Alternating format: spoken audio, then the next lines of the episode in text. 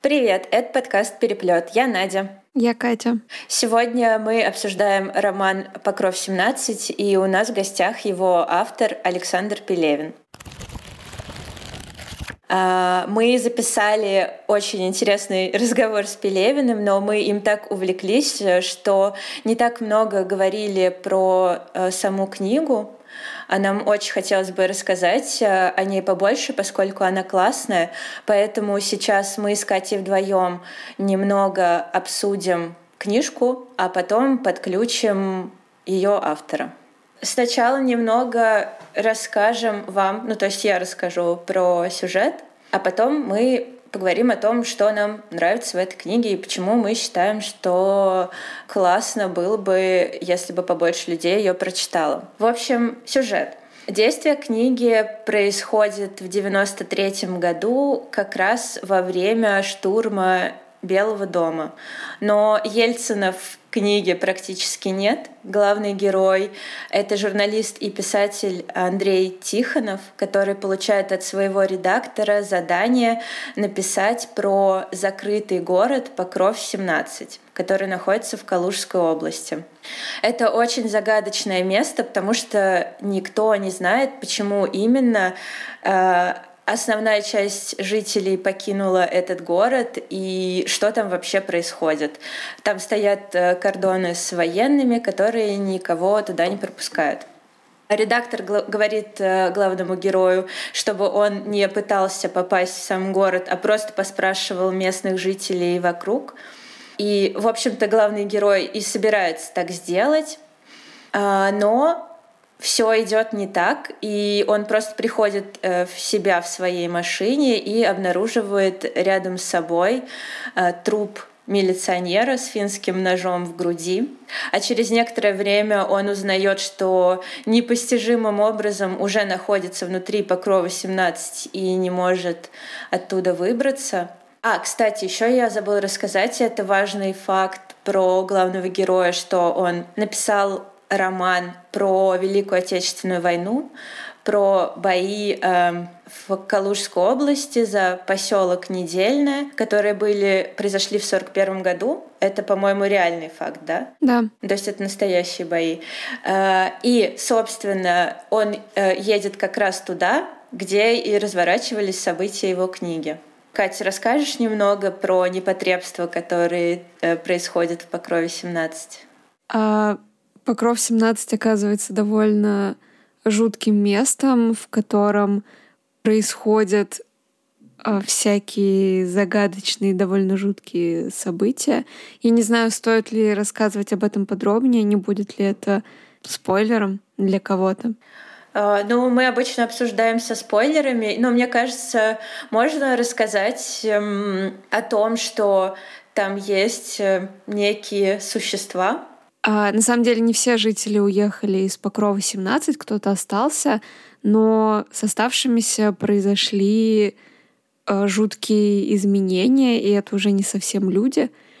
И там периодически... Я вот просто не знаю, как это сформулировать правильно про эту аномалию? А, но мне кажется, что можем сказать, что там просто периодически происходит очень странное явление, которое называется абсолютное поглощение светового потока.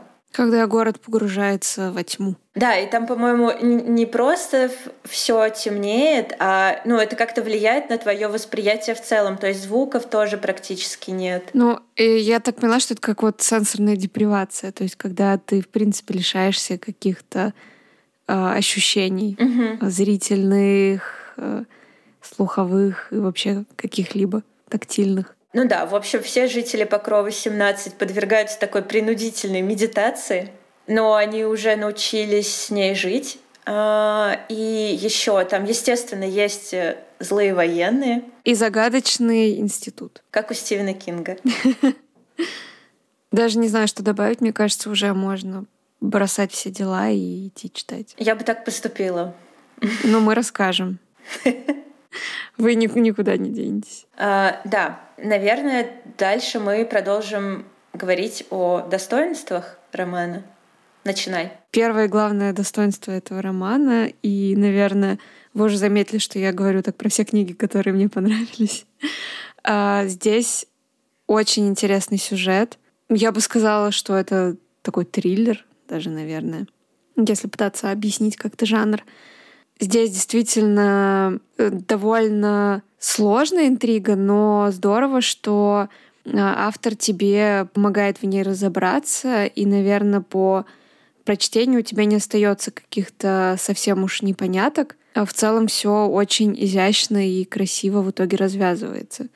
Мне кажется, что это довольно редкое явление в русской литературе, поэтому уже хотя бы поэтому стоит э, обратить внимание на этот роман. Да, у нас теперь есть не только Поляринов, но и Пелевин. Ну, Пелевин у нас было до этого, потому что э, мы, кстати, с, собственно, самим автором поговорили немного еще про один роман «Четверо».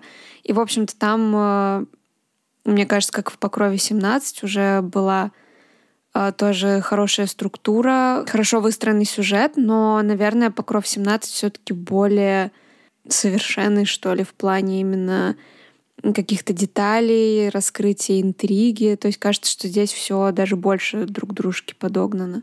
А, да, а четверо это это роман в духе sci-fi хоррора. Ну, хотя нет, не только. Одна его часть. Да, одна его часть. И, кстати, обе книжки э, с несколькими сюжетными линиями, которые в итоге сходятся в одну. Мы такое очень любим. Да, мне очень нравится этот прием. Э, я понимаю, что это ну, просто формальный прием, но почему-то он всегда на меня как-то очень приятно действует. То есть как будто ты получила три книжки по цене одной. Ну да, но в четверо все три линии такие достаточно равноправные. Ну хотя, наверное, очевидно, какая там главная. А, вот. А здесь, ну, здесь прям вот одна линия такая ключевая, а две другие ее просто дополняют. Ну и, наверное, it's safe to say, что одна из этих линий это э, события, которые разворачиваются в книге, написанной главным героем, а другая такая, ну, в будущем происходит. Ну да, она самая маленькая, наверное, из всех. А, раз уж мы заговорили тоже про время действия романа, то, что заставляет э, обратить внимание на этот роман, действие происходит в 93 году, как Надя уже сказала, и это в целом довольно тоже не сказать, чтобы популярное время действия э, романов, которые выходят в последнее время. А мне понравилось, что временем действия выбраны 90-е, потому что кажется, что было довольно много книг, э, фильмов, которые были сделаны в это время, но было меньше написанных позже, но действие которых разворачивалось бы э, в эти непростые времена для нашей страны.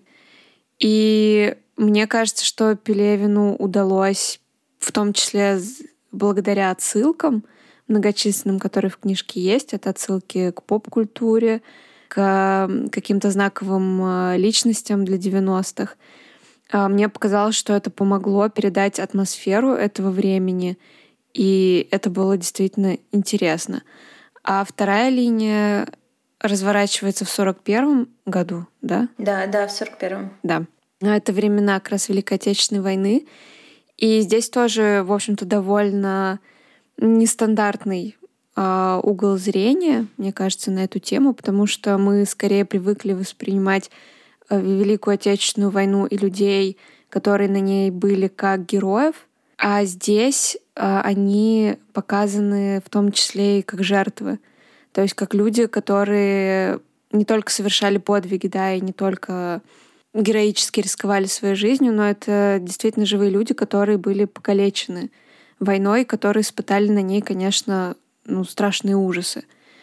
И это тоже очень, мне кажется, ценно, и это интересный угол зрения, про который частенько забывают, когда вообще говорят о Великой Отечественной войне. Ты думаешь, его именно забывают? Мне кажется, так просто не принято. Ну, у нас проблемы с рефлексией всяких травматических событий из 20 века, ну и других тоже. Вот. Ну, то есть, мне кажется, люди боятся об этом говорить, э, потому что если ты скажешь, тебе потом еще хуже будет. Ну, забывает я тут скорее должна была сделать э, воображаемые кавычки. Это было несколько иронично. Ну, в смысле, да, это не то, чтобы люди там резко забыли, а именно, что мы не всегда готовы именно с такой позиции говорить вот о там, ветеранах Великой Отечественной войны, что действительно люди, которые получили тяжелейшую психологическую травму, а не только о том, что они, они безусловно, герои, и тут никто не отрицает, но не стоит забывать, что они вообще-то все тоже живые люди были. А, я хочу немного вернуться назад, еще поговорить про 90-е, поскольку для меня э, было, был очень прикольный момент в книге, что главный герой, значит, едет в своих «Жигулях», и у него в бардачке кассеты типа «Нана», «Иосиф Кобзон», а по радио крутят Анжелику Варум, там э, была песня про городок, и ДДТ. Там есть очень прикольная сцена, где э, главный герой и еще один герой, которого зовут Капитан, э, слушают ДДТ про песню про осень. Это вообще совершенно прекрасная сцена. А еще в книге упоминается логотип телекомпании «Вид», в общем, довольно забавно. Я в это время 90-х была совсем маленькой, но я почему-то загадочным образом все равно испытываю какую-то тягу к 90-м и ностальгию, хотя я, в общем, не так много помню из этого времени. Да, мне кажется, это, наверное, типично для поколения вот 30-летних, да, кому только-только исполняется 30 лет. А, мы все застали это время совсем малютками, но тем не менее оно нас мне кажется, всех так или иначе привлекает, потому что это было время нашего детства, а значит, оно по умолчанию было в нашем сознании связано с чем-то приятным. Наверное, в этом секрет. А еще мне кажется, что когда тебе исполняется 30 лет, сразу начинаешь слушать Меладзе. Это тема для отдельного подкаста.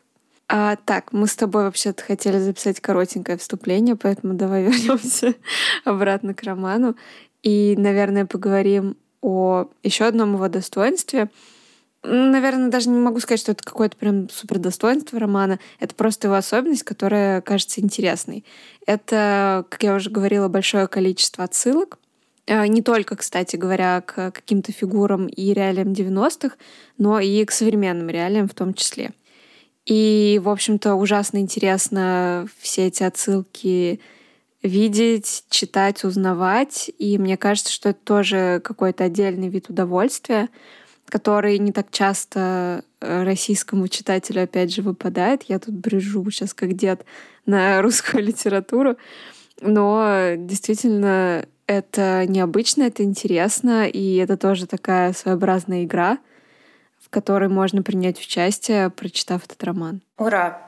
Блин, это на самом деле очень крутое наблюдение, что в русской литературе вообще не принято, точнее, что это редкое удовольствие для нас искать отсылки в каких-то книжках и там что-то узнавать. Я вот, кстати, так, ну сейчас у нас, короче, понесет, но я все равно скажу. Э, мне всегда было завидно, что ли, не знаю. Я завидовала читателям американским Стивена Кинга, потому что у него как раз вот тоже огромное количество всегда отсылок к американской поп-культуре. Если ты читаешь нормальный перевод, то там обязательно куча сносок, ссылок, кого он имел в виду, что он подразумевал. И я всегда думала, что, наверное, это очень круто, когда ты читаешь роман о современности, и там вот есть все узнаваемые реалии, это ведь действительно тебя очень приближает как-то к тексту, к автору. И классно, что ну, и в русской литературе пользуются таким приемом писатели. Теперь. Пелевин пользуется, ладно. Целых несколько людей пользуются этим приемом.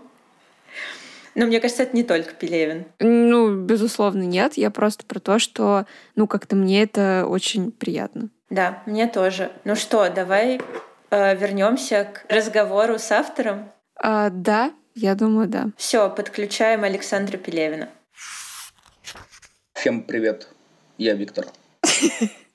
Нет. Блин, не обманул, ну, не получилось.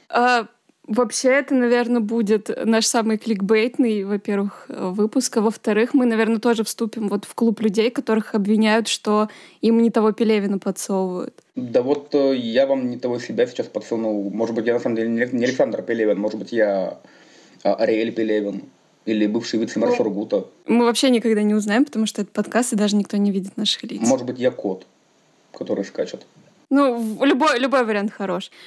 Окей, наверное, начать стоит с того, что Роман, если его более-менее пересказывать, в общем-то, сразу кажется фантастическим романом. И мы хотели немного поговорить о жанре и вообще о том, на какую условно полочку можно было бы его поставить. У Нади был вопрос более красиво сформулированный, чем у меня. Нифига, я так и не смогла сформулировать этот вопрос, и все мои записи к этому подкасту состоят из шести слов. В общем, интересно, а считаешь ли ты себя писателем-фантастом или э, ты заранее собирался в большую литературу? Как, как это было? Вообще, в принципе, разделение литературы на так называемую большую литературу и фантастику по большей части искусственное, по большей части э, тусовочное. То есть, есть тусовка больших писателей, которые делают большую литературу, и принято, что большая литература это нечто такое, что э, как-то учит людей жить, там, не знаю, какие-то э, бездны бессознательного раскрывает перед человеком. А фантастика это литература развлекательная.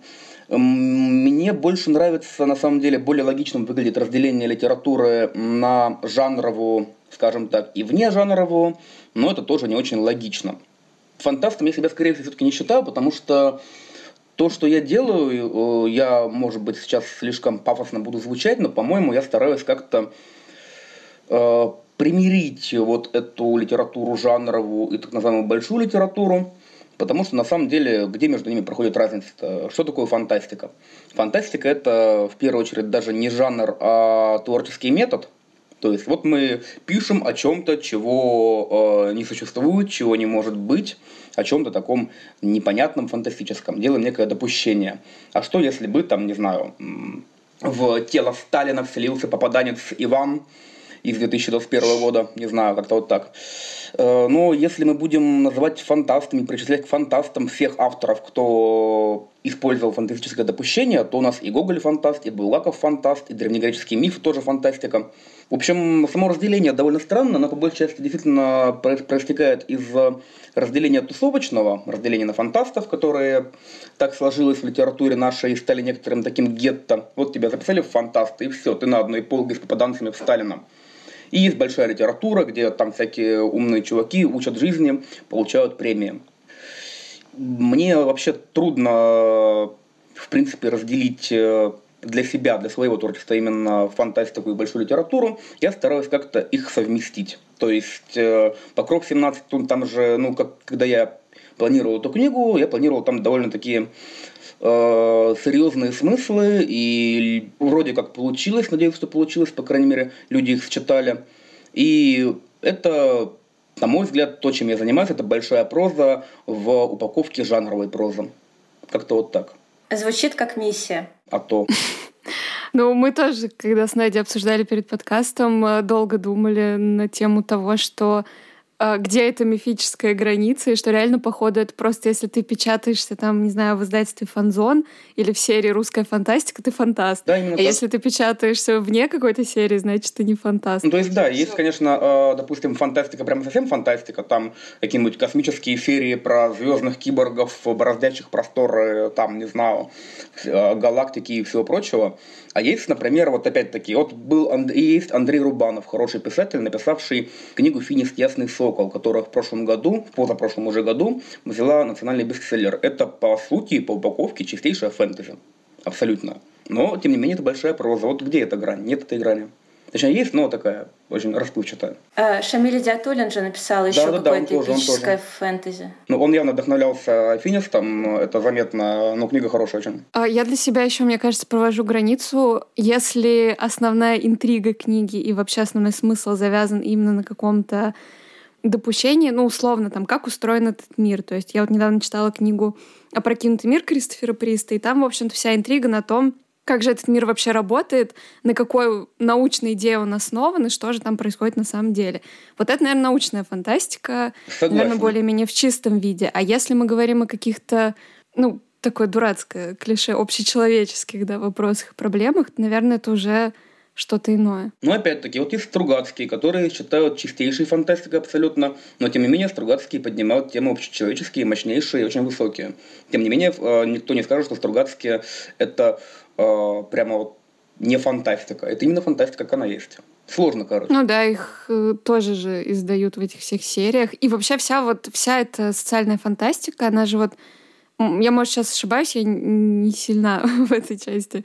А, но вот то, что происходило в 50-х, 60-х, когда, когда вот Артур Кларк, вот эти все писатели писали, они же тоже как раз начали писать какие-то книги, которые э, в фантастическом ключе говорили действительно о каких-то там социальных проблемах. И не зря, не зря же это все социальной фантастикой в итоге назвали. Да, да, тоже. В общем, все сложно. Это сложный путь, да. Но тем не менее, я буду э, таким человеком, э, как сказать, скрупулезным, нет, э, скрупулезным в, в очень негативном ключе. На какой полке стоит Покров 17? Он стоит с фантастикой или современная русская проза? Он стоит рядом с Виктором Пелевиным. Ну, правда. По алфавиту состоит. Там, где Виктор Пелевин, там я стою рядом. Это как бы не маркетинговый ход, это обычно там вот... Ну, вообще э, в магазинах мои книги всегда стоят э, не в фантастике, а в разделе большой именно прозы. То есть там, где полки, там всякие Сорокины, э, Рубановы, все-все-все, и Прилепины. И вот я стою там между Пелевиным и Прилепиным, где-то вот так. Нашел свое местечко, пригрелся. В Википедии меня почему-то обозвали писателем-фантастом. Я на это... Я от этого расстроился. Но что уж поделать. Почему это расстраивает? Это типа обидно? Потому что все-таки на самом деле в русской литературе современная фантастика это такое гетто. Э, это ни в коем случае не оскорбляет, не в оскорбление писателей-фантастов, потому что э, фантастов я тоже очень люблю, я с ними хорошо дружу, и у них замечательная тоже очень приятная тусовка. Но так получилось, что их вот фантастов, их как-то принято не брать в большую литературу, потому что ну вы там про попаданцев, там про а, молекулу попаданца в тело Гитлера, что вообще, куда вы в литературу суете с этим всем? Ну, так вышло, так появилось, э, так сложилось. Э, думаю, что на самом деле нужно больше работать над э, скрещиванием так называемой жанровой и так называемой большой литературы, и как-то все-таки из этого гетто иных авторов вытаскивать. То есть, получается, если ты издаешься типа в какой-то фантастической серии, то no way, что тебя номинируют там на большую книгу, на Best и все такое, просто даже никто не посмотрит. Вообще, если я не ошибаюсь, я могу путать. Э, надо сейчас посмотреть по Google. По-моему, в Nacbest не принимали э, произведения фантастов. Я могу сейчас, сейчас путать с какой-нибудь другой премией, надо погуглить. То, то есть, да, есть такая фигня. Дискриминация. Вообще, Я просто, просто подумала, что есть же кейс Глуховского, который начинал как писатель-фантаст абсолютный, а потом написал текст, и вроде как его сейчас воспринимают как серьезного писателя, да, а да, не да. автора таких Но он все равно очень плохой писатель. Нам это вырезать? Можно не обязательно. Глуховский реально ужасный писатель совершенно. То есть э, и метро, и текст, и прочее написано языком фанфиков. Э, нет, это я оскорбляю фанфики. Языком хуже, чем фанфик. Ну ладно, Дмитрий Голховский все равно не послушает наш подкаст. Послушает, оскорбится, короче. Уйдет в монастырь. Кошмар. Обидели писателя. Я просто не люблю никого обижать. Я тоже.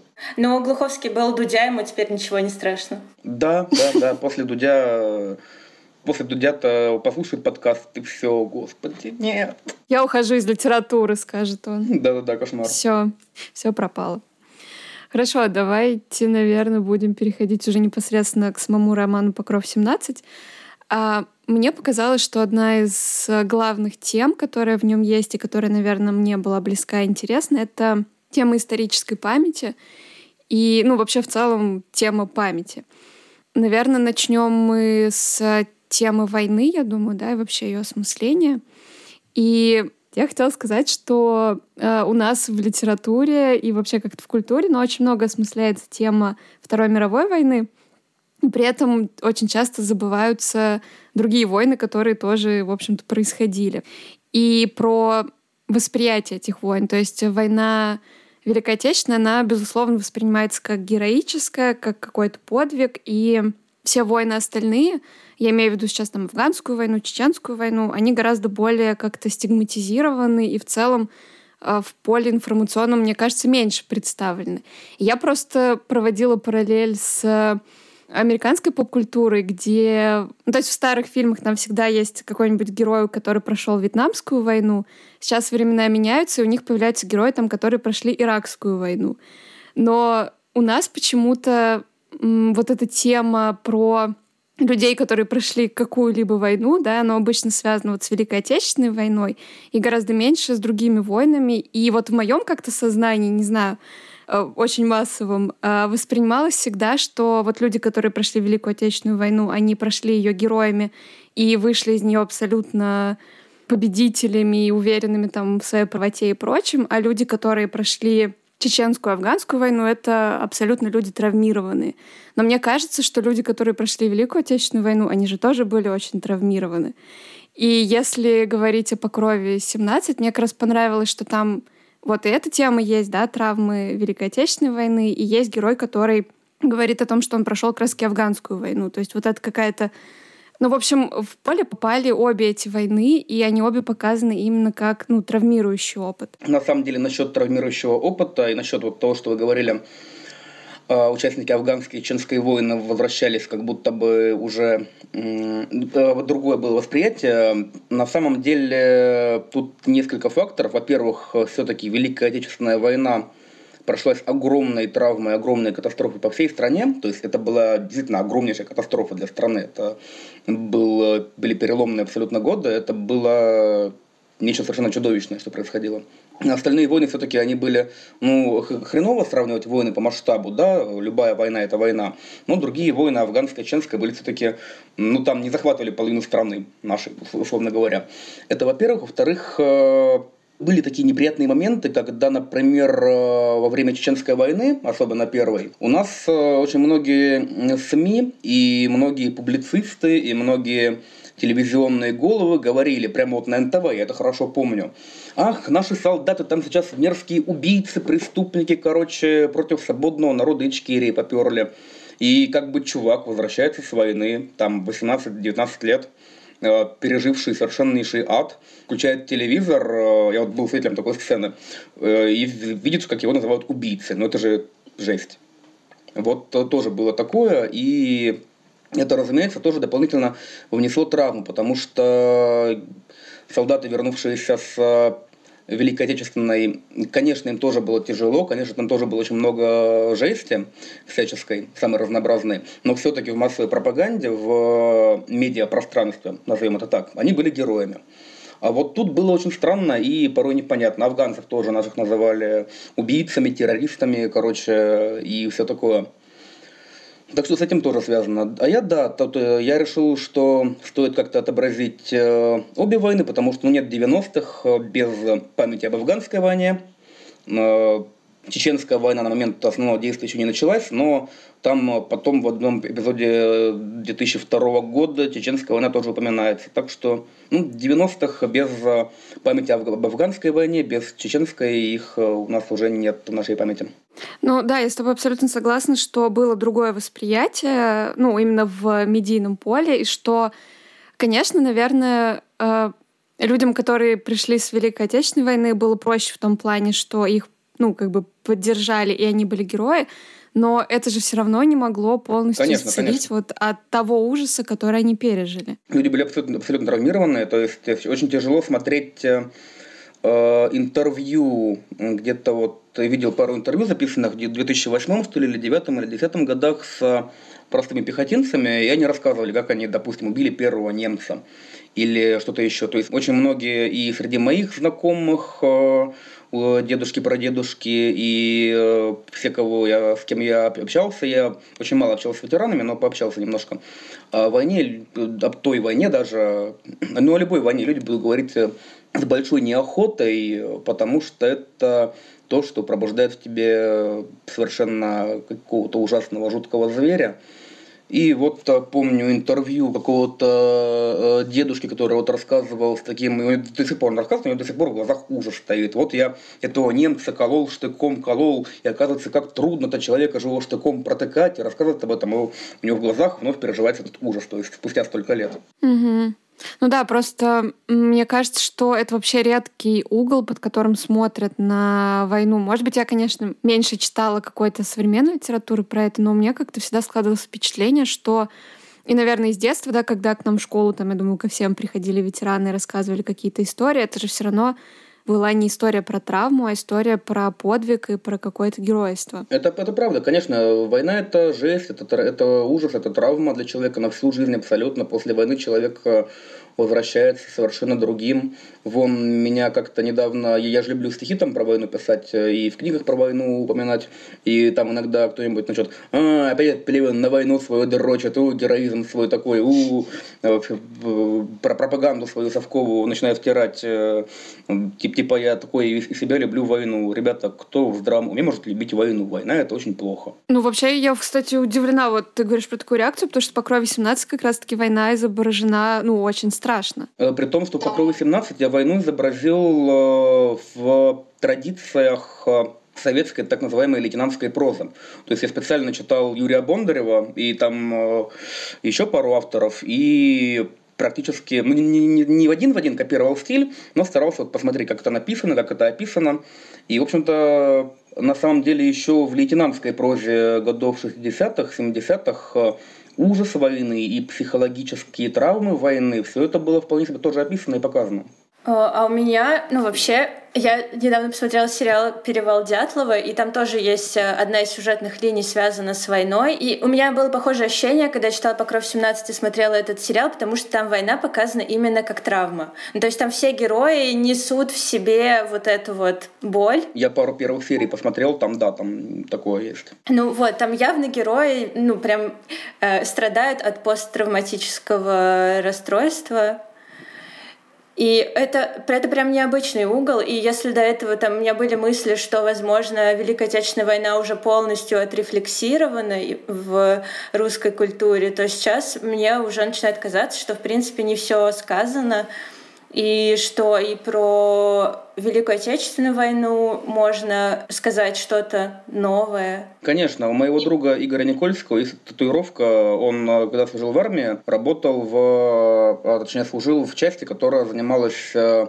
копательством. Они откапывали захоронения, а солдаты перезахоранивали их. И у него татуировка на руке «Война не окончена, пока не похоронен последний солдат». К этому можно прибавить, что война не окончена, пока все эти травмы еще живы и не отрефлексированы. Хотя здесь слово «отрефлексировать» не подходит совершенно. Такую травму, мне кажется, э, до конца никогда не побороть. Ну, мне кажется, сейчас вообще очень часто звучит эта тема о том, что мы осмыслили, что мы не осмыслили в какие-то... Ну, я и говорю именно про какие-то исторические периоды, исторические события. Как тебе кажется, что вообще значит осмыслить какую-то тему в литературе, в том числе историческую? Ну, то есть это надо написать, не знаю, все возможные сюжеты или посмотреть э, с точки зрения всех участников этих событий? И то, и другое, и третье, конечно, осмыслить э, любую войну, и даже чеченскую, и афганскую, это материал здесь хватит еще на много-много поколений. Тем для осмысления то есть, например, у меня есть одна из рабочих задумок, это может быть не прямо сейчас, но я хочу написать, например, книгу о именно сугубо историческую, про коллаборационизм русский во Второй мировой войне, про Локотскую республику, всяких там, а, господи, забыл фамилию, а, ладно, не суть важно. И потому что эта тема в литературе вообще у нас не раскрыта почти. Такого вообще нет нигде при том, что тема очень, очень больна, одна из самых больных тем во Второй мировой, Великой Отечественной.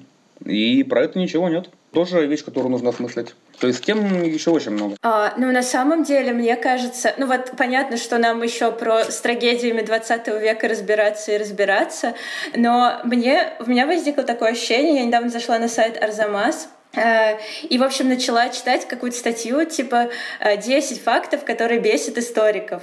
И я поняла, что все эти 10 фактов, которые бесят историков, это то, что мне преподавали в школе. Это норма абсолютно. И то есть, если взять там таймлайн нашей истории, в какую точку не ткни, ну, как бы везде может заболеть, везде что-то не раскрыто.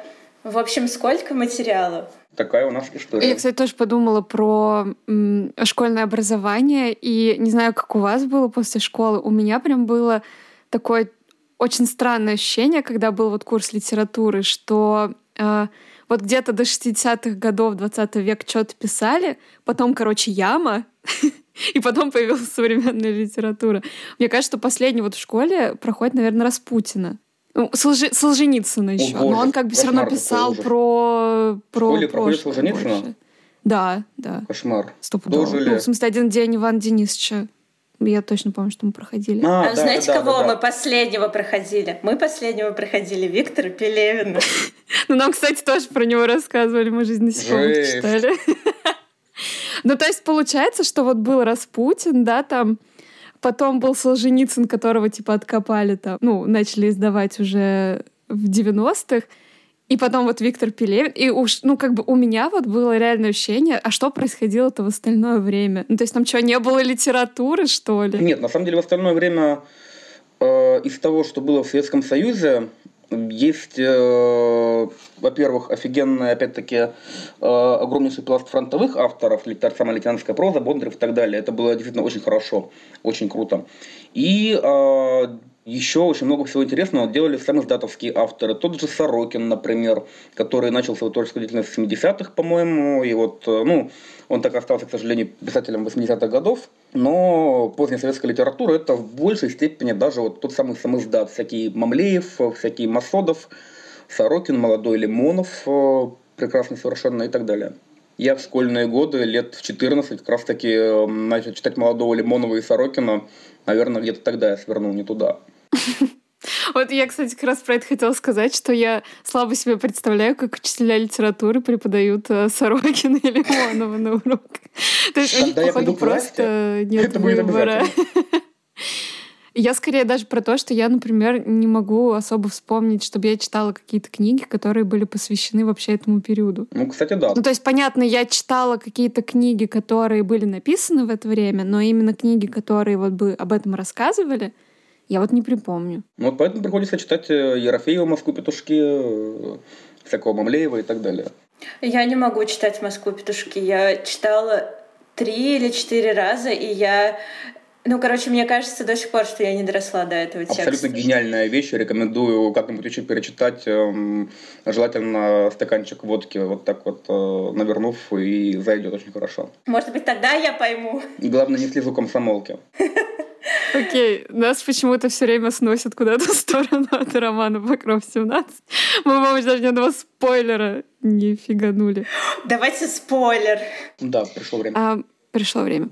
Мне кажется, что невозможно говорить о Покрове 17, не говоря о всевозможных отсылках. И я так понимаю, что у тебя даже какая-то отдельная была на эту тему презентация выступления. И вот мне как читателю прикольно отсылки, потому что, ну, с одной стороны, ты чувствуешь себя такой, типа, частью клуба. Ну, в смысле, вы там смотрите одно и то же, читаете одно и то же, типа, классно. И плюс э, это, наверное, немножко зона комфорта, какие-то знакомые образы, они всегда, ну, довольно приятно воздействуют. А в чем для писателя прикол в отсылках? Или это вообще как-то, ну, просто оно само так получается? Ну, во-первых, да, части оно само. Во-вторых, ну, это тоже интересно работать над ссылками, что-то вот такое, какие-то крючки такие, э, такие маячки расставлять э, для своих, для тех, кто вырос с тобой в одной и той же культурной среде и затем наблюдать, как читатели их ловят, это самое приятное. А когда читатели ловят того, чего нет? Это бывает, и бывает так, что даже читатель что-нибудь такое словил. Э, вот совсем недавно было, одна читательница мне говорила, что нашла, я уже не помню, в чем конкретно, нашла связь одного эпизода с другим, хотя я эту связь вообще не закладывал. Я потом перечитал, блин, она и правда есть. Вот, то есть э, я не заложил, а оно есть. Такое тоже бывает. Не всегда, но бывает. А, короче, я сейчас расскажу про свои параноидальные мысли. Да. Мысль номер один. А, я просто перечитывала как раз четверо тоже, поскольку мы его, ну, отчасти хотели а, обсудить тоже. Надеюсь, доберемся, если хватит времени. И в линии Лазарева, когда уже ближе к концу, он а, оказывается якобы на земле с другими членами своей команды. Он говорит о том, что он вырос в Калужской области. А, да, да, да, было такое. И Покров 17 как бы тоже, ну, то есть это одна метавселенная, сон собаки. Отчасти да, это можно считать одной метавселенной. На самом деле я просто э, большую часть детства провел в Калужской области, мне о ней просто проще писать. Ну, я так и думала, что все гораздо проще. Да, все проще, да. Это моя первая конспирологическая теория. А, моя вторая конспирологическая теория, что Покров 17 вообще очень сильно похож на Silent Hill, на вторую его часть. Конечно, обожаю. Потому что о, ну, значит, я тут угадала. Все подтвердилось. Да, потому что там же как раз тоже тема про вытесненные воспоминания. Да, да, там да. же главный герой не помнит, что он на самом деле развалил свою жену. Да. Вот. Ну и как бы все сирены, туман и прочее, это все. Я просто думала, осознанно это или просто, ну, как бы это все равно такая достаточно попкультурная штука. Не сказал бы, что осознанно, скорее всего, неосознанно, потому что Silent Hill 2 э, я, боль, я очень люблю э, в большей степени, чем тот же третий. И э, как-то, возможно, какие-то визуальные образы, какие-то мысленные образы отложились в голове и так вот сработали. То есть иногда мы выбираем в себя что-то из массовой культуры окружающей, или из книг, из фильмов, из игр, и можем это использовать как-то даже особо не осознавая этого факта. И моя третья мысль была, что название Покров-17 похоже на название Сити-17 из Half-Life. Это тоже неосознанно, на самом деле. Я бы хотел придумать такое название. Название Покров-17 оно пришло мне в голову само собой. И уже потом, на самом деле, даже после выхода книжки, когда люди стали писать, похоже на Сити 17 и на Горький 17, я стал думать, блин, а почему так? И пришел к выводу, что, наверное, да, во-первых, это как тоже как-то отложилось в голове. Во-вторых, 17, э, э, мне кажется, стала такой немножко архетипичной цифрой, означающей что-то такое суровое, какой-то такой военный коммунизм, 1917 год, опять-таки. А название «Покров 17», когда оно пришло мне в голову, понравилось еще и тем, что тут как бы соединяется этот э, отсылка к 1917 году, к чему-то такому тоталитарному и мрачному, и покров такой русский народный православный.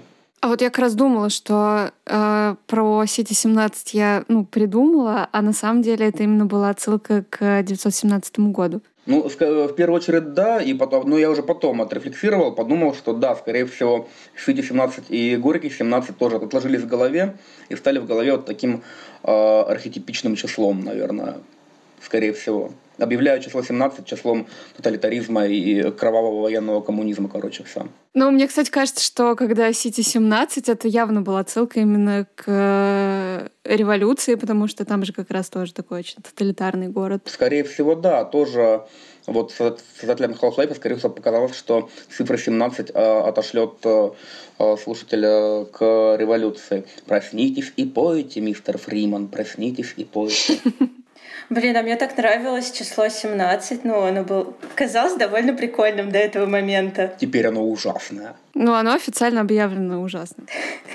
Забудь. Мы отменяем его. Слушай, а персонажи, старик, капитан, ты же намеренно их зашифровывал, чтобы... Это был аттракцион для читателей? Да, конечно, конечно, это абсолютно намеренно. Причем э, старика, по-моему, узнали э, практически все, кто вообще в курсе, кто такой Лимонов, потому что там трудно не узнать как бы дед и старик.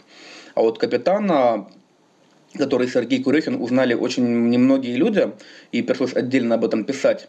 Ну, это нормально, наверное, потому что про Курехина очень мало кто знает, кроме вот э, того, что он придумал, э, что Ленин был грибом. Так он там все время в книжке говорит про грибы. Да, он, по-моему, да, самое да. первое свое появление говорит про грибы. Там гриб-видовик еще был. Да, гриб-видовик. И э, у Сергея Курехина было и прозвище «Капитан» в тусовке, то есть его капитаном называли. И он снимался в фильме «Два капитана 2», вот в этой самой форме капитанской. И то есть отсылок и прописывания я там для узнавания Курехина оставил максимально много, но все равно очень многие не узнали. Ну, это нормально, наверное. Зато после этой книги многие узнали, что был такой крутой чувак Сергей Курехин, и считаю, что я немножко добился своего, и больше людей стали знать про Сергея Курехина. Это круто. Ну да, наверное, самая простая там отсылка была про Лапенко. Ну да, да, да, это понятно. Мне кажется, ее вообще все считали. Конечно. А я честно считала только старика. Ну, я, я же говорю, просто про Курехина очень мало кто знает, кроме того, что вот э, Ленин Грипп и так далее, ведь это был прекрасный, величайший музыкант, авангардный, э, и замечательный мистификатор э, этакий трикстер, который постоянно прогонял всякие дикие телеги про египетских богов, оккультизм и все такое прочее. И такой, знаете, а, Виктор Пелевин здорового человека, он, мне кажется, во многих э, своих проявлениях. А, я просто еще думаю о том, что вообще, мне кажется, может быть, я ошибаюсь, но э, у нас в литературе, в современной, вообще редко бывает, когда много отсылок к какой-то вот поп-культуре. То есть иногда когда ты читаешь каких-то современных авторов, вообще непонятно, когда вот именно происходит действие. Потому что все равно какие-то отсылки, ну, в случае Покрова 17 тут не совсем, наверное, релевантно, но часто какие-то отсылки, они же именно к эпохе, чтобы мы как бы больше погружались именно, да, вот в то время, когда происходит действие романа. Ну, это был особенно интересный аспект работы над книжкой, вспомнить все эти моменты, которыми запомнились вот эти ранние 90-е, как их вспомнить, опять-таки, через призму своих детских воспоминаний. То есть, э, наверное, получился такой э, Лапенко для взрослых, что ли, только очень мрачный. Так, у меня есть вопрос. Э, в чем прикол 81 года? Почему вся движуха с Покровом 17 началась в 81 году? Вообще не знаю. Надо же было в каком-то году это начать. Вот я начал в 81-м. Это просто вот тот ответ, который ты мечтаешь всегда услышать писателя, когда спрашиваешь. Типа, а ну. Тут смысла никакого нет. Просто ну, нужно было когда-то это начать. Моя учительница по литературе просто сошла бы с ума. Ну, типа, с 41 по 81 прошел просто миллион лет. Почему до этого Покров 17 не проявился? На самом деле я пытался еще продумать, э, в каком бы году, в каком э, примерно году это все начать. Э, явно до Чернобыля, потому что иначе это был бы такой косплей Чернобыля, наверное. И явно не в 70-х, потому что слишком рано. А вот, ну просто, если бы это началось где-то в начале 80-х, подумал я, то вполне к 93 году оно бы уже достигло такой стадии которую было бы прикольно описывать в романе. Ну, в общем, просто э, наиболее, на мой взгляд, подходящее время, начало 80-х. 82-й, 83-й, 81-й, тут уже какая разница. Не, вообще, кстати, логично, потому что Чернобыль же тоже был в 80-х, и типа что? Они же все равно плюс-минус похожи. Ну да, да, да. Так а почему там тела лежат до сих пор? Ну, в смысле, 40 лет они там лежат? А, тела лежат, потому что в самом объекте, да, в храме там. Да. Э, это там объясняется, опять же, то есть э, в самом храме время осталось, грубо говоря, запечатанным с момента того самого боя, с момента гибели Селиванова. Mm-hmm. То есть там все примерно как э, происходило на тот самый момент, в ту самую секунду. Застывшее время. Вот если смотрели, кстати, э, «Доктор Кто», там была отличная серия про библиотеку, которая сохраняет в себе э, память умерших людей и делает для них целый мир. Вот это примерно так работает. Сейчас я скажу, как она называлась. «Тишина библиотеки», по-моему. «Тишина библиотеки», да, точно. Там был еще астронавт. Да-да-да. Блин, это мега отсылка, типа к «Доктору Кто», где был астронавт, а астронавт — это отсылка к четверо. Я раскрыл. Короче, это все одна метавселенная. Да, все мои книги — это одна метавселенная с доктором Кто. В, в голове Александра Пелевина. Да. Все, супер. Мы разобрались. Все, заканчиваем подкаст. Подождите, подождите. Нужно же перед тем, как закончить подкаст, разобраться, у кого кто любимый доктор. Теннант, конечно. Эклстон. Катя с тобой. Не, ну еще Капальди клевый. Но я и с ним пока особо не смотрел ничего. Так, не, я не хотела заканчивать подкаст, это была типа Это была шутка. шутка. Мы да. еще не обсудили Доктора Кто. Вы чё? Мы... Итак, первый сезон. А, ладно, так, а, про отсылки. Что нам еще искать про отсылки? Я, наверное, хотела еще четверо тоже вспомнить, потому что там тоже много отсылок. Да, там много русского рэпа всякого, Хаски, Оксимирон гнойный. Кто чё? Вот ты вначале сказал, что старый, но старый, походу, я, потому что для меня это космическая Одиссея, Дэвид Боуи. Ну, это тоже, да. Оксимирон и Хаски я не очень знаю. Я космическую Одиссею специально пересматривал, кстати, когда писал четверо, чтобы немножко проникнуться вот этим. То есть я же хотел написать не просто фантастику в этой космической линии, а фантастику такую мрачную, техничную и прямо сугубо научную. И пересматривал вот космическую Одиссею, э, еще фильм э, Sunshine, как в переводе «Сияние», про полет к солнцу. И что-то еще пересматривал, не помню уже что. Чужого, конечно же, чужой. Вот я, кстати, тоже, когда перечитывала, подумала, что там очень много терминологии и такого описания достаточно научного ну, того, конечно, что про они космос там делают. так, чтобы это выглядело как э, реальный космос. Кстати, для сцены, где главные герои спускаются э, на посадочном модуле на планету, я смотрел видосы, снятые в э, спускаемой капсуле аппарата «Союз» чтобы увидеть, как, как это происходит, как там себя чувствуют космонавты, что за иллюминатором видно и так далее. Круто. А, мне кажется, стоит немного откатиться для слушателей нашего подкаста и рассказать немного про четвер, наверное, тоже, раз мы уже говорим. Кать, ты расскажешь? А, ты знаешь, что я очень плоха в пересказах, и нам придется перезаписывать примерно 10 раз это все, но я попробую. Давай. В общем, э, роман «Четверо», в нем есть три сюжетные линии. Одна рассказывает нам о космонавтах, которые летят к планете... Проксима Центавра. Альфа Цен... Проксима Центавра. Все, сорян, Проксима Центавра. Как хорошо, что ты здесь, ты будешь меня еще поправлять. Максимально неловко. А, значит, они летят э, с миссией исследовать э, планету, на которой предположительно есть жизнь. И летят они туда очень долго в стазис заморозки, и, в общем-то, начинается эта линия с того, что они просыпаются. А знаете, у кого еще была а миссия? вторая сюжет... Я молчу. Извините. Нет уж, нет уж. Да, прошу прощения. продолжай. Ладно. А вторая сюжетная линия разворачивается в 1938 году в Крыму. И там а, следователь Веденский расследует убийство профессора. Я ничего не путаю, да? Загадочное убийство профессора. И третья сюжетная линия рассказывает нам о психотерапевте, у которого появляется очень странный пациент, а, который слышит голос некой инопланетной женщины, которая рассказывает ему о своей далекой-далекой планете. И, в общем-то, все эти линии, как вы понимаете, в итоге пересекаются самым неожиданным образом. В общем, вот, вот так это выглядит в моем пересказе. А расскажи еще, как убили профессора. Мне кажется, это важно. Да, там чуваку ставили вместо сердца стальную звезду с э, надгробия. Точно, спасибо. Я хотела сказать, что вы жестоко убили. Ну, да, наверное, стоило больше подробностей. Но я почти справилась, ладно, будем считать. И, в общем-то, этот роман тоже пестрит разнообразными отсылками, как мы уже начали э, говорить. Мы еще с Надей довольно долго спорили о том, какой из этих романов понравился каждый из нас больше. В смысле спорили? Мы просто сказали, мне понравился вот этот, а мне вот этот. Ну, Надя! Ну, давай больше драмы.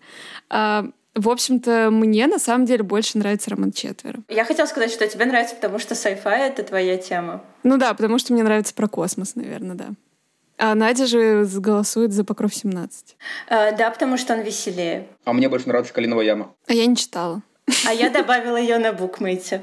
И я прочитаю в ближайшее время. А, ну и роман «Четверо» был первым, потому что м, я как раз увидела его в списке Нацбеста. Если бы не Нацбест, наверное, э, моя судьба могла бы сложиться иначе. Никто бы не узнал про книгу «Четверо».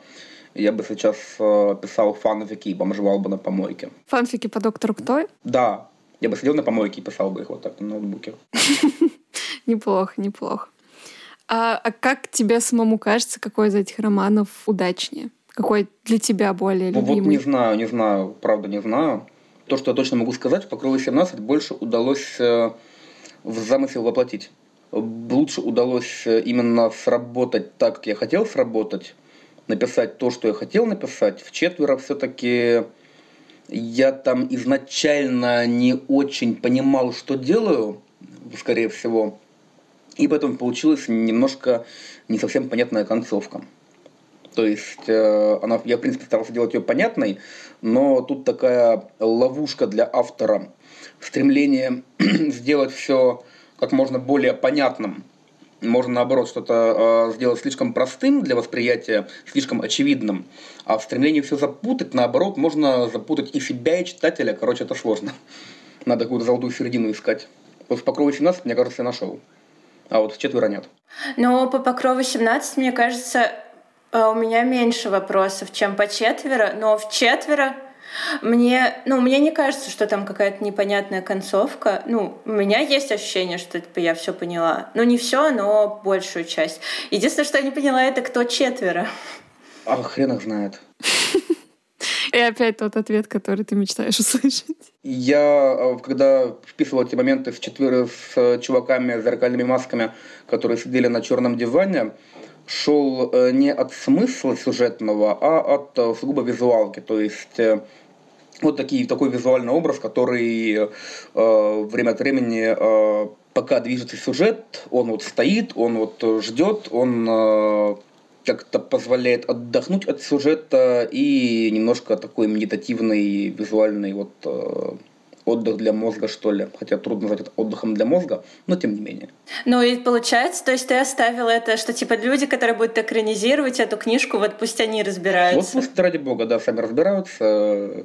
Отдам Дэвиду Линчу, короче, пусть он себе голову ломает. Блин, Дэвиду Линч, ладно. Мы тогда точно ничего не поймем. Да, вообще ничего, ничего не будет Отлично. понятно абсолютно. Ну, я вот э, на самом деле больше за книги, которые более дружелюбны к читателю. И, ну, понятно, что не очень круто, когда совсем все там тебе автор разжевывает, считаешь, что ты совсем дурачок, да, и в конце выходит там какой-то резонер и рассказывает, а сейчас вы прочитали вот про это и про это. Но, с другой стороны, я не люблю, когда меня слишком запутывают и не дают шанса вообще разобраться в том, что происходит. Ну вот я об этом же. То есть э, можно заиграться в одно и пустить другое. В четверо я, очевидно, заигрался в одно и пустил другое. Ну, написал, написал, что уж поделать. Надо, наверное, э, у меня была мысль, через полгода после выхода книги я придумал, как сделать именно идеальную концовку, чтобы она была и не слишком простая, и не слишком сложная, и в то же время понятная, и в то же время мозговыносящая. Но книга уже была полгода как написана и издана. Я думаю, нужно будет, короче, выпустить патч, как э, к игре Киберпанк. Э. Патч первого дня, да. Э, я хотела сказать, что вот интересную тему затронул по поводу того, что тебе там захотелось что-то переписать. А, наверное, это вообще часто для писателя история, да, да что хочется, там, когда книгу уже. Это норма, поезд уже ушел, как бы пишу новую книгу, не выпендривайся. А Покров 17 уже хотелось что-то исправить, или пока книга не отлежалась еще? Пока не отлежалась, пока я увидел просто маленькие косяки, э, сугубо текстовые, которые э, вот проглядели и в редактуре, и в корректуре. Там есть несколько косяков э, обидных, но вот только пока на уровне мелких, мелких косяков. А сюжетно я всем пока что доволен. Может быть, книжка отлежится, и э, я пойму, что нужно было писать что-нибудь совершенно другое и иначе. Но это уже смысла никакого иметь не будет. А что с экранизациями? Будут они или? Не могу разглашать, но движение в этом направлении э, идет. Прикольно. Мы будем надеяться, что экранизация будет. Там движение идет в, эту, в этом направлении уже очень такое большое и серьезное. Разглашать пока опять-таки не могу. А ты не думал, как Глуховский, который тебе не, не очень нравится, сделать какой-то аудиосериал ну вот в таком формате. Я, я на самом деле подумывал о том, чтобы сделать книжку э, в сериальном формате на какой-нибудь платформе, типа там э, Author Today или ну есть, короче, такие эти платформы. Я подумывал об этом, но это, наверное, будет э, не если этим заниматься, то это будет, понятное дело, не большая проза, прям большая проза, а скорее именно что-то узкожанровое, без там каких-либо особых смыслов и так далее. Параллельно с этим у меня сейчас появляются мысли сделать э, нечто прямо для большой литературы, большой даже не особо жанровой. У меня вот есть сейчас задумка, появилась буквально пару дней назад, и сейчас я ее развиваю в голове. Для большой-большой литературы. Я да, услышала прямо это огромной так. литературы. Мы же говорили, что это плохо, что есть деление на большую и небольшую литературу. А я все равно сделаю, чем жанровая, наверное. Блин, сложно. Я, я все равно буду, буду писать одну и ту же книгу всю жизнь. Э, что поделать? Все так делают. Да. Чем я хуже Виктора? А, вот, кстати, да, мне кажется, мы подошли тоже к интересной теме, которую хотели обсудить, про то, чего нам не хватает в современной русской литературе. Не хватает, на самом деле, умения рассказывать истории. Современная русская литература, особенно большая, очень любит учить людей жить, очень любят э, э, показывать какую-то там сложную драму психологическую, то есть все идет от, от Толстого и Достоевского, которых, конечно, я на самом деле очень люблю, но тем не менее э, русская литература все время пытается играть э, в, то в Льва Толстого, то в Достоевского, чему-то учить, что-то такое, какие-то бездны экзистенциализма показывать, э, и на этом фоне забывается, что литература, в общем-то, не должна, конечно, тут слово «должна» неуместно, но приятно, когда литература рассказывает историю. Я вот стараюсь, стараюсь все-таки рассказывать истории, потому что мне кажется, что именно этого не хватает. А как говорится, если ты не видишь того, что тебе нравится, делай сам. Это, конечно, прозвучало с моей стороны, наверное, излишне самонадеянно, но тем не менее. Это, кстати, тоже к вопросу о жанровой и большой литературе. Жанровая литература рассказывает истории, большая литература учит жить э, в условиях э, экзистенциального кризиса русской души. Мне кажется, что почему бы это не совмещать? Ну да, я тоже вспомнила начало нашего разговора, и, наверное, многие писатели хотят сразу шагнуть вот в эти бездны, вместо того, чтобы поговорить о чем-то. Ну, кстати говоря, вот Толстой, например, не забывал рассказывать историю. У него да, сюжеты правда, довольно интересные. И очень странно, почему мы так перешагнули вот эту ну, часть. Ну, как не забывал, Толстой как отвлечется на описание дуба или на описание, там, не знаю, усиков Наташи Ростовой в эпилоге. И все, и пропала история. Вот, может быть, потому что все читали... Вот я, наоборот, читала «Войну и мир», не читая эпилога. Может быть, все Правильно. великие писатели решили писать эпилог сразу вот к «Войне и миру». Типа опустить вот эту часть. И, как говорится, запоминается сама последняя фраза в разговоре. Вот, людям запомнился эпилог «Войны и мира». Сочувствую, блин. реально ужасный пилот. Катя, мы же хотели записать э, два выпуска подкаста про войну и мир. Хотели. По одному на каждую встречу Андрея Балконского с Дубом. Я так не прочитала эпилог. Я, кстати, я перечитала «Войну и мир», но эпилог я все равно не смогла. Ну, я прям честно пыталась, но это сложно. И я согласна, что не хватает каких-то классных историй. И мне еще, наверное, не хватает э, это, наверное, одно из другого вытекает. Мне кажется, что русская литература слишком серьезная.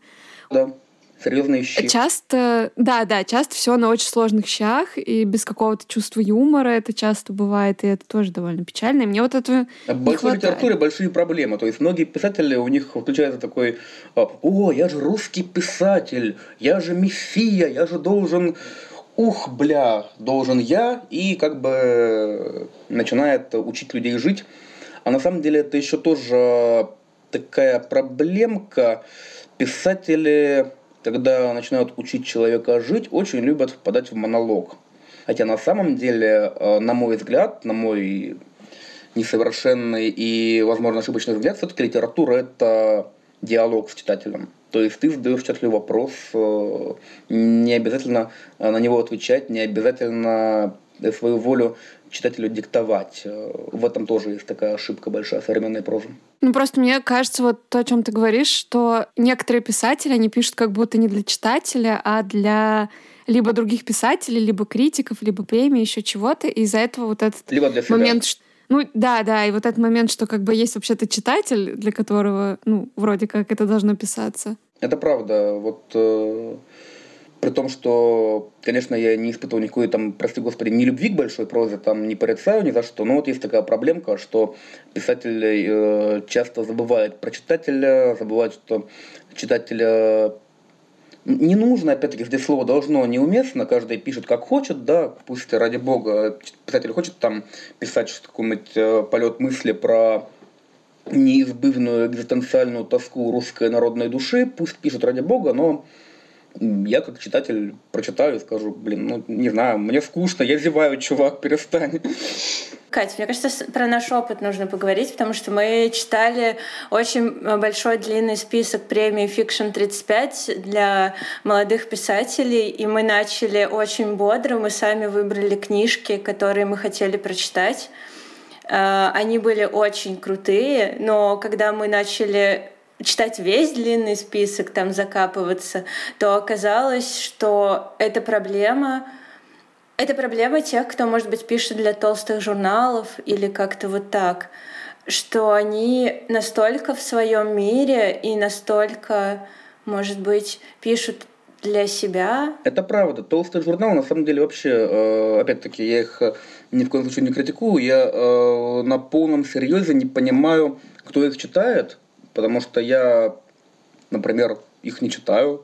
Я не знаю ни одного человека, почти ни одного человека, который их читает. Э, они издаются совершенно мелкими тиражами. Зачем в них публиковаться, для чего они существуют, я честно не знаю. Но это не вопрос большим журналам. Я понимаю, что в этом есть некая своя э, такая соль. Ты напечатался в журнале, ты немножко уже э, ближе к миру большой литературы. Это прикольно. Ну, не знаю, не знаю. Для чего они нужны? Это не упрек, я просто реально не знаю.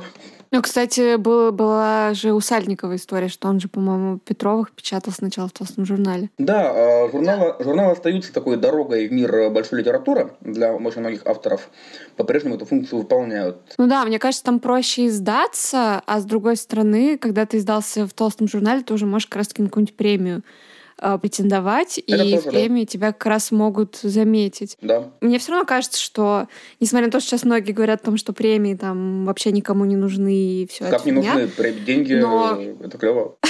Ну да, во-первых, деньги, а во-вторых, ну я, например, каких-то писателей узнавала как раз-таки из ну, вот этих длинных списков, которые да, я там да, просматривала. Да, я, собственно, на четверо также наткнулась. Премиальный процесс — это очень хорошо, потому что он и читателю дает э, некий срез литературы, что вот в, в этом году можно читать, что интересного вышло, вот открываешь список премий, и там все показано.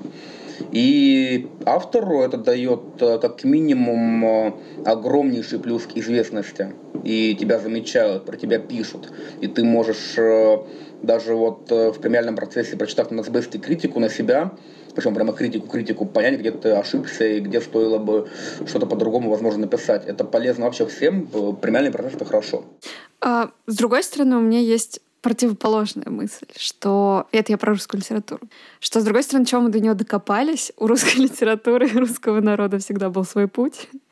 И, может быть, и неплохо, что у нас есть вот такая литература, к которой мы можем обратиться в какой-то... Конечно, неплохо. Я же не говорю, что это плохо. Не, я тоже не говорю, что плохо. Я просто рассуждаю вообще в целом о, том, о, нашей, о нашей теме. Упустили современную литературу ниже плинтуса. Да, кстати, я, я же не говорю, что это плохо. Все нормально, пусть будет как будет. Я вообще очень люблю современную русскую литературу. И вот Надя, например, вообще не читала практически ничего. Сдала меня. Из русской литературы до недавнего времени. Это я ее я все время под, подталкивала.